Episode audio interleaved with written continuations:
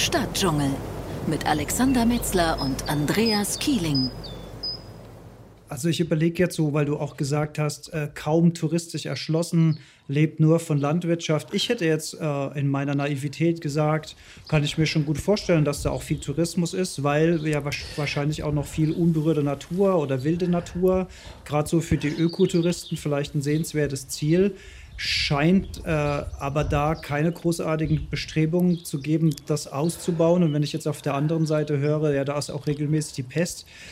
Boah, da würde ich mir vielleicht als Tourist auch zweimal überlegen, habe ich da überhaupt Lust hinzureisen? Greift da so ein Problem ein bisschen ins ja. andere? Oder weil ich denke ja auch also, immer, dass so Ökotourismus ja auch immer eine Chance ist, zumindest noch die bestehende Natur zu erhalten. Sobald ein Staat merkt, okay, damit ist Geld zu verdienen, wird natürlich auch Natur auf einmal wirtschaftlich schützenswert, würde ich so sagen. Ja, also, dass wir uns da jetzt äh, nicht falsch verstehen, für Naturenthusiasten die schon viel auf der Welt herumgekommen sind, ist Madagaskar sozusagen ein Muss, weil es eben Tierarten und auch Pflanzenarten gibt, die nur auf Madagaskar vorkommen und sonst nirgendwo auf der Erde. Dazu zählen eben zum Beispiel eben diese Lemuren. Es gibt bestimmte Greifvogelarten oder Vogelarten, die leben nur auf Madagaskar und äh, natürlich auch bestimmte Pflanzen, also spezielle Orchideen zum Beispiel fallen mir ein. Also Madagaskar ist schon etwas sehr, sehr außergewöhnlich. Das darf man nicht vergessen. Auch die ganzen Reptilien, die auf Madagaskar vorkommen, sehr viele verschiedene Chamäleonarten, äh, verschiedene Geckoarten, die es nur da gibt. Ich habe zum Beispiel auf Madagaskar eine, eine Boa gesehen, also eine, eine Riesenschlange. Und äh, Boas kommen ja bekanntlicherweise sonst nur in Südamerika vor. Jetzt lebte auf einmal diese Boa äh, äh, auf Madagaskar und das ist eine endemische Art, also eine einheimische Art. Das hängt damit zusammen, weil äh, offensichtlich das ist äh, eigentlich ähm, unterstreicht das noch diese Theorie äh, von Gondwana, von dem Superkontinent, dass damals als eben äh, dieser Superkontinent auseinanderbrach und ähm, sich eben auch Reptilien äh, mit verteilt haben, dass offensichtlich Boas eben auch auf äh, Madagaskar geblieben sind. Also den, ich sag's nochmal, den Naturbegeisterten lässt das schon total verblüffen. Also ähm, ich, ähm, ich denke auch, ich war nicht das letzte Mal auf Madagaskar und ich meine, wer in die Tropen fährt, egal wohin es ist, der hat immer damit zu rechnen, dass man eine Malaria bekommt, ähm, dass man Hepatitis bekommt. Also diese Krankheiten sind sozusagen überall äh, denkbar. Und ähm, ich würde jetzt auch nicht unbedingt sagen, also die, die Wahrscheinlichkeit jetzt in Madagaskar an, an, an einer Beulenpest zu erkranken, die ist nicht so hoch. Lungenpest reicht im Prinzip angehustet werden. Insofern war das letztes Jahr auch eine Situation, wo wir eben gesagt haben, wir fahren nicht hin, wir lassen diese Epidemie erstmal, äh, erstmal warten wir ab, was da passiert und entscheiden dann, wann wir den Dreh machen. Und ich glaube, es war auch eine gute Entscheidung. Habt ihr denn andere Touristen getroffen auf eurer Expedition? Ja, ja, sicher. Es sind, es sind relativ viele Franzosen unterwegs, es sind auch auffallend viele Deutsche unterwegs die, äh, die eben ja wirklich Ökotourismus betreiben. Madagaskar, glaube ich, leidet auch ein bisschen darunter. Ich kann mich täuschen, aber im Norden Madagaskars liegen ja, liegen ja die Seychellen und Sansibar und Mauritius. Das sind ja Inseln, die sind mittlerweile sehr, sehr stark, sogar zum Teil schon vom Massentourismus frequentiert und äh, graben wahrscheinlich auch Madagaskar da so ein bisschen das Wasser ab. Also es ist wäre jetzt so eine Einschätzung von mir, weil eben auch alles, also wer nach Madagaskar reist, der kommt ähm, aus dem Staunen nicht raus, welcher Form auch immer. Aber man braucht auch viel Geduld und gute Nerven. Mhm. Also das ist eigentlich so das Resümee, was ich von der, von der Reise äh, mitgebracht habe. Wenn wir uns das jetzt nochmal hinsichtlich deiner Expedition, deines Tierfilms anschauen, was war so dein persönliches Highlight? Was war irgendwas dabei, was du vorher noch nie gesehen hast? Ja, da gab es mehrere Sachen. Also es gab zum Beispiel eine, eine Lemurenart, also das sind diese Sifakas, das sind diese schwarz-weißen, äh, sehr hübschen Lemuren mit diesen sehr lebendigen Augen. Und ähm, da gab es einen Wald, äh, das sah von Weitem aus wie Kakteen. Das ist aber ein, das ist ein Holz, was aber voll mit Stacheln übersät ist. und da hingen Früchte dran und diese, diese Sifakas waren tatsächlich in der Lage, mit ihren Füßen über diese Stacheln drüber zu laufen. Und sie sind von einem Baum auf den anderen gesprungen. Ich habe das auch mit einer Zeitlupenkamera gefilmt, immerhin eine Kamera, die so 200 äh, Bilder pro Sekunde machen kann. Äh, pro Sekunde wohlgemerkt, eine Highspeed-Kamera. Und das fand ich wirklich sehr beeindruckend, dass diese Tiere sich auf diesen, von Weitem sahen diese, diese Pflanzen eher aus wie Riesenkakteen, aber wenn man dann genau hinschaute, sah man, es ist tatsächlich ein Holz voll mit, mit Dornen, aber mit ganz spitzen Dornen. Und diese Tiere konnten auf diesen Dornen laufen, also haben sich nicht die Pfoten dabei verletzt. Allerdings habe ich auch ein paar gesehen von diesen Sifakas, auch von den Katas, die waren auf einem Auge blind. Also offensichtlich ah, okay. haben, die, haben die sich äh, beim, beim Sprung, beim Landen doch irgendwann mal ähm, die Pupille oder die Netzhaut oder wie, wie auch immer das Auge verletzt. Also es war schon sehr, sehr spannend ist, ist wirklich eine tolle Welt. Auch diese riesigen Baobab-Bäume. Ich zähle jetzt noch mal so ein paar Klischees auf. Also der Baobab-Baum ist, ist, ein, ist der sogenannte Affenbrotbaum. Da gibt es nur zwei Arten auf dem äh, afrikanischen Kontinent, auf dem Festland und sechs Arten auf Madagaskar. Das ist schon wirklich sehr beeindruckend. Die sehen so ein bisschen, sind ja riesige, äh, massive Stämme.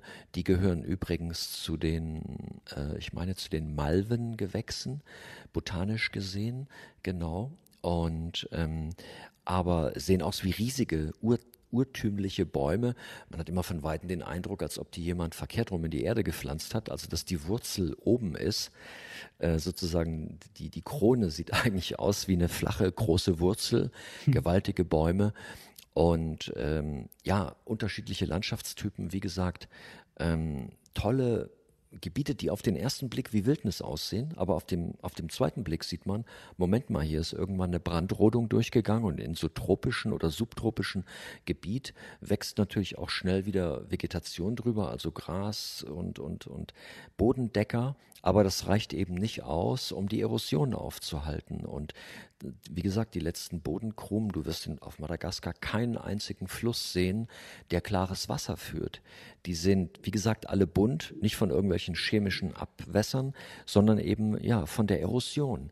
Ähm, die Bodenkrumen werden ausgeschwemmt, werden ins Meer geschwemmt. Es gibt Satellitenkarten von Madagaskar, und man sagt, ach, das sieht aber hübsch aus. Hat das jemand nachkoloriert oder was? Hm. Äh, eingefärbt? Nee, ist es nicht. Das ist tatsächlich, äh, das ist praktisch die Erde die ins Meer gespült wird. Was, Und, was schätzt ja, du, wie viel, was schätzt du, wie viel Waldgebiet gibt es noch? Also ursprünglichen Urwald auf Madagaskar gibt es noch? Äh, es gibt nur noch kleine Restbestände, oh. die, die auch wirklich nicht sehr groß sind. Und ähm, die, wir waren ja zusammen mit den äh, ähm, Zoologen vom Göttinger äh, Primatenzentrum, die sich da auch schon seit 40 Jahren aufopferungsvoll, liebevoll und mit ganz viel Herzblut ähm, um die letzten, ähm, man nennt die ähm, ja Trockenwälder, also tropische Trockenwälder kümmern, in denen eben diese Lemuren leben und auch viele Reptilien. Und ähm, aber es sind wirklich nur noch eigentlich nur noch Restbestände, es sind nur noch Fragmente. Und ich hatte letzte Woche noch ein Gespräch mit dem Zoodirektor äh, vom Kölner Zoo, äh, Theo Pagel, und der wiederum, also im Kölner Zoo gibt es sehr viele Lemuren zu bewundern. Also natürlich, also im Zoo eingesperrt, ähm, aber nicht jeder kann nach Madagaskar reisen und auch er sagte, er war schon mehrmals auf Madagaskar und sagte, es ist einfach bestürzend.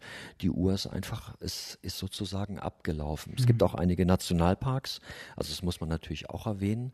Und ähm, wir waren in einem so abgelegenen Nationalpark, da habe ich mir mal die Gästeliste zeigen lassen, weil sich die Nationalparkverwaltung so freute, dass wir kamen. Und wir waren äh, sozusagen innerhalb eines Jahres waren wir, waren wir der 112., 13. und 14. Besucher. So in einem riesigen Nationalpark, ganz unten im Süden, Cap ja. Saint-Marie. Also wo auch eben, ja, da kommen, kommen eben keine Menschen hin. Ne? Und äh, nochmal, ich, ich ähm, ähm, hüte mich auch immer davor zu sagen, ähm, dass man den Menschen dort vor Ort zu viel äh, Vorwürfe machen darf. Also wir haben ja unsere Landschaft auch zerstört und komplett in eine Kulturlandschaft umgewandelt. Bloß äh, hier war man irgendwann eben ein bisschen schlauer und hat zumindest gesagt, naja, wenn der Wald schon abgeholzt oder abgehackt ist, ja, dann lass uns wenigstens wieder Fichte oder Kiefer aufpflanzen, aufforsten, damit das Ganze eben nicht äh, erodiert und äh, dass ähm, da, ja sowas passiert, wie es eben in Madagaskar passiert, wobei man boreale Lebensräume nicht mit tropischen Lebensräumen vergleichen kann, aber aber im Prinzip, weißt du, ich stand vor einem riesigen, ich stand vor einem riesigen ähm, Feld mit äh, Sisal. Und das reichte wirklich bis zum Horizont. Und am Horizont ging eine Bergkette hoch. Das hätte theoretisch der Schwarzwald sein können. Also so mit anderen Worten, man steht irgendwo im, im Rheintal bei Freiburg, ja, und guckt über die Felder und sieht im Hintergrund östlich den Schwarzwald und in westlicher Richtung die Vogesen. Und nur, dass wir hier in Deutschland vor einem Maisfeld stehen würden, ist ja auch nicht gerade eine Pflanze, die, die uns nun wirklich ökologisch gut tut. Ganz im Gegenteil. Die, die, ja, ähm, ähm, laugt den Boden auch komplett aus, ja.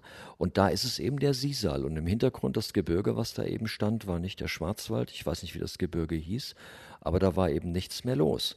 Und da wuchs auch nichts. Also ich will damit nur sagen, ähm, wir sind ja eigentlich gar nicht äh, so weit davon abgewesen. Also um es nochmal zu sagen, dieses Unterwerfen der Natur, das Knechten, das Zerstören, eigentlich das, Be das Bekämpfen der Natur und von natürlichen Lebensräumen und das Ausrotten von Tierarten.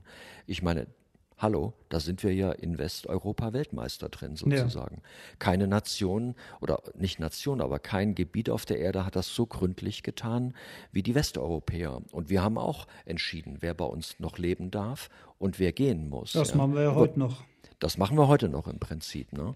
Deshalb muss man sich immer sehr davor hüten, ähm, in so einem armen Land, wo die Menschen da gingen alle noch zu Fuß, wo wir waren. Und jetzt kommt's. Die meisten hatten nicht mal ein paar Flipflops, sondern die liefen über diese Steine barfuß. Und ähm, das, das meine ich ja mit bestürzen und beschämt sein, ja. Und also wir jetzt. Und ähm, natürlich haben wir jetzt diese, diese Problematik nur am Rande äh, für Terra X aufgegriffen und gefilmt. Ähm, das war auch nicht unsere Mission. Äh, wir sollten über die Naturlebensräume berichten, das haben wir auch gemacht, und über die Tiere, die da leben. Aber ich kann es nur noch mal sagen, und ich denke, der ein oder andere Zuhörer kann es auch verstehen. Das ist manchmal schwer in, in solchen Momenten äh, oder in solchen Situationen, äh, da sozusagen cool zu bleiben und, und seinen Job emotional, zu machen. Ja, und genau, ja. und seinen Job zu machen, ja. Natürlich haben wir alle Medikamente dagelassen. Wir haben den Leuten auch Geld gegeben. Wir haben Lebensmittel verteilt. Wir haben Wasserflaschen aus dem Auto. Aber oh, gerade dabei fühlte ich mich eigentlich so beschissen. Weil äh, welchem Kind gibst du denn jetzt was zu essen und mhm. welchem nicht, ja? Wenn da ein Auto anhält und du bist von 150 Leuten umringt, was willst du denn da machen? Ja, meine Güte. Und ja, das, ja, meine Güte, das ist wirklich so. Es war, es war, boah, ich fand's, ich fand's echt hart. Das hat mir nochmal in vielerlei Hinsicht und, und nochmal von dem schönen Klischee, äh, weiß nicht, wer die Filme gemacht hat, Walt Disney oder wer auch immer, Madagaskar, diese Animationsfilme. Uh, uh, sorry, da war nicht viel zu sehen. Natürlich gab es auch tolle Momente. Ich sag's nochmal, die Lemuren, wenn die dann in den Bäumen da rumspringen, viele Früchte wurden gerade reif in den Bäumen und ähm, allen voran eben feigenartige Früchte und auch die Früchte des Affenbrotbaums und, und, und. Das war alles schon toll, das zu sehen und zu bewundern und du kommst als, nochmal, als Naturenthusiast aus dem Staunen nicht raus. Selten, einen sel ganz seltenen Fischadler gesehen, wie gesagt, diese Fossa-Katze, die es nur auf Madagaskar gibt, diese tollen Lemuren, aber es gab eben auch eine andere Welt. Und ähm, ja, da fühle ich mich manchmal einfach eben auch hilflos. Sorry, dass ich das jetzt nochmal sage. Ja, ist ja, ist, ist, ja, ist, ich glaube, ähm, das wird auch gerade durch diese Betroffenheit von dir jetzt auch nochmal deutlich und ohne mich da jetzt äh, herausnehmen zu wollen, mich da redaktionell einmischen zu wollen, um Gottes Willen. Aber ja. ich kann mir schon vorstellen, dass auch so ein Aspekt in so einen Film mit reingehören könnte, weil sonst hat man ja wieder nur irgendwie das Gefühl, hey toll, da leben die Lemuren in den Bäumen und Madagaskar ist so schön grün und es ist alles.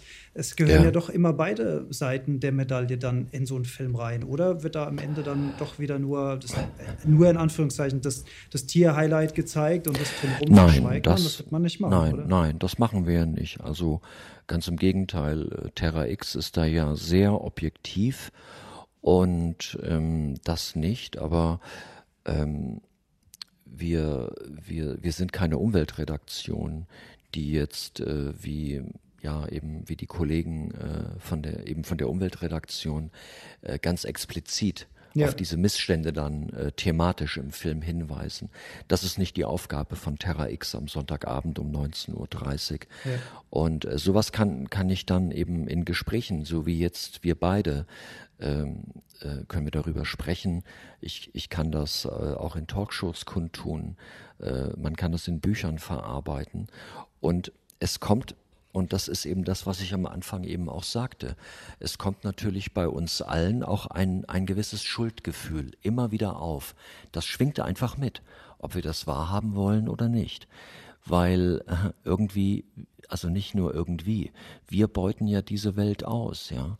Und ähm, wer ein bisschen aufmerksam bei uns auf der Facebook-Seite unterwegs ist, wir hatten diesen, diesen Deutschland-Erschöpfungstag, der war jetzt ähm, Ende April, Anfang Mai, ja. weil wir eben in Deutschland ungefähr 3,2 Erden verbrauchen, also was ähm, nachwachsende ähm, Ressourcen angeht. Dazu zählt auch Wasser, dazu zählt auch Holz. Ähm, dazu zählt auch die Menge an CO2-Ausstoß, den die Wälder dieser Erde und äh, die Ozeane überhaupt resorbieren können. Und äh, also das heißt, wenn alle so leben würden wie wir, ähm, das ist jetzt aber schon wieder ein neues Thema, dann wird es ganz, ganz schnell auf dieser Erde hier den Bach runtergehen. Mhm. Und äh, deshalb äh, äh sage ich immer noch, wir, wir können diesen Menschen da vor Ort, also wenn du keine andere Möglichkeit hast, als Sisal anzubauen und vielleicht ähm, ähm, den, den Wald zu roden, um ein paar armselige Mais, Hirse und Erdnusspflanzen anzubauen, dann wirst du es natürlich tun, weil deine Kinder Hunger haben, weil du Hunger hast und weil du keine andere Möglichkeit hast. Und das ist die verdammte Krux. Ja, mal wieder sehr, sehr nachdenkliche Eindrücke und ja, du hast es in der Tat geschafft, mein Bild von Madagaskar in eine andere Richtung zu korrigieren. Dass es mir jetzt besser gefällt, will ich jetzt nicht unbedingt sagen, aber es bringt ja auch nichts, wenn wir hier irgendwie in unserer äh, Pixar und Walt Disney Realität aufwachsen und denken, so ist es. Von daher finde ich es mhm. richtig und wichtig, diese, diese Missstände auch äh, ganz, ganz deutlich zu machen. Und ja, spannend. Also vor allen Dingen auch, wenn du sagst, die, die Böden sind schon weggespült, sind am Wegspülen. Wie soll es sich dann erholen? Ne? Aber sonst es kann sich nicht mehr erholen. Ja, es kann sich nicht mehr erholen. Heißt im wahrsten Sinne des Wortes verbrannte Erde. Das macht einem dann ja. schon traurig und nachdenklich am Ende. Tja. Ja. Ich könnte da jetzt mindestens 20 äh, äh, handfeste Beispiele aufführen, von ganz unterschiedlichen Regionen der Erde, wo das passiert. Und sicherlich wird der ein oder andere jetzt auch sagen, aber Moment mal, wir tun doch so viel. Ich esse doch schon ähm, äh, biologisch und ähm, ich kaufe Fair Trade ein und ich sortiere meinen Müll und recycle das und ich habe doch nur ein Carsharing-Auto mit, mit mehreren Leuten zusammen und und und und ja und und fahr Elektrofahrauto oder oder Fahrrad oder wie auch immer. Also diese Tendenz ist ja auch in Deutschland und, und in Westeuropa durchaus da und auch auch in Skandinavien und so weiter. Und wie gesagt, es ist auch ich habe ich glaube, ich habe kein Recht dazu darüber auch zu entscheiden und aufzuregen. Irgendwo fühlen wir uns ja alle auch ein bisschen ertappt. Da haben wir beide auch schon mal drüber gesprochen. Aber es, es gibt eben immer wieder Momente, wo selbst so einer, der, der sich doch ein ganz schön dickes Fell hat schon wachsen lassen im Leben, so wie ich, und der schon auch Menschen vor sich hat, einfach sterben sehen, ja. Ich denke noch an den, an den Westkongo, ähm, mit dieser, mit dieser Typhus-Epidemie und wo ich nur dachte, oh Mann, ey, wo bin ich hier? Was ist hier los? Und äh, wo ich selber so schwer krank war und äh, wo mich diese schwere Malaya Tropica erwischt hatte und aber es ist schon manchmal bin ich einfach ich, ich fühle mich manchmal auch sehr hilflos, um es auf den Punkt zu bringen. Mhm. Schluss aus. Ja. Ja, naja. Aber nochmal, ich kann jeden nur ermuntern, der, der, das Geld hat und die Neugierde hat, nach Madagaskar zu reisen. Es ist, es, es, es gibt einem einen ganz neuen Einblick in eine, in eine ganz andere Welt, die man, äh, glaube ich, sich so nicht vorgestellt hätte. Und, und das ist natürlich ein großes Privileg und das war ein großes, ja, ich sag mal, wenn auch nicht immer schönes Geschenk, dass ich das äh, in dieser Ausführlichkeit erleben durfte. Und natürlich macht man mit so einer Reise, bringt man natürlich Geld ins Land und ich glaube, das kann das Land gut gebrauchen an allen möglichen ja, Enden. Das ja. kann das Land sehr gut gebrauchen, ja. Andreas, ganz vielen lieben Dank für die Eindrücke von Madagaskar. Ich denke, viele unserer Hörerinnen und Hörer haben heute eine kleine Korrektur erfahren. Also zumindest ging es mir stark so. Gut, wer sich mit Madagaskar schon ein bisschen näher auseinandergesetzt hat, wird vielleicht nicht so ein ganz so kunterbuntes Bild gehabt haben wie ich vorher. Aber die Leute, die da sich noch nicht näher damit beschäftigt haben, die sind wahrscheinlich jetzt ein bisschen korrigiert. Schadet auch nicht. Trotzdem vielen lieben Dank für die Zeit, die du genommen hast. Du bist ja jetzt auch schon, glaube ich, wieder auf dem Sprung. Wo geht es als nächstes hin? Ja, wir drehen weiter äh, für Terra X ähm, äh, auf Island. Da geht es ähm, in erster Linie um diese fantastische Vogelwelt Islands, aber natürlich auch um Gletscher und um Vulkanismus. Von Island geht es dann gleich weiter nach Alaska. Und äh, weil wir eben bis Ende des Jahres ähm, unser auch ja unsere Filme fertig haben wollen und müssen, äh, damit sie dann nächstes Jahr äh, bei Terra X am Sonntagabend im ZDF laufen können. Dann äh, freue ich mich drauf, falls wir die Gelegenheit haben, von unterwegs dann mal sozusagen live von der Expedition mit dir zu sprechen und ein paar Eindrücke von diesen Orten dann direkt zu bekommen. Andreas, ganz lieben Dank, viele Grüße in die Eifel und viel Erfolg bei der nächsten Expedition. Ja, ich danke dir. Tschö, Alex. Tschö, Andreas.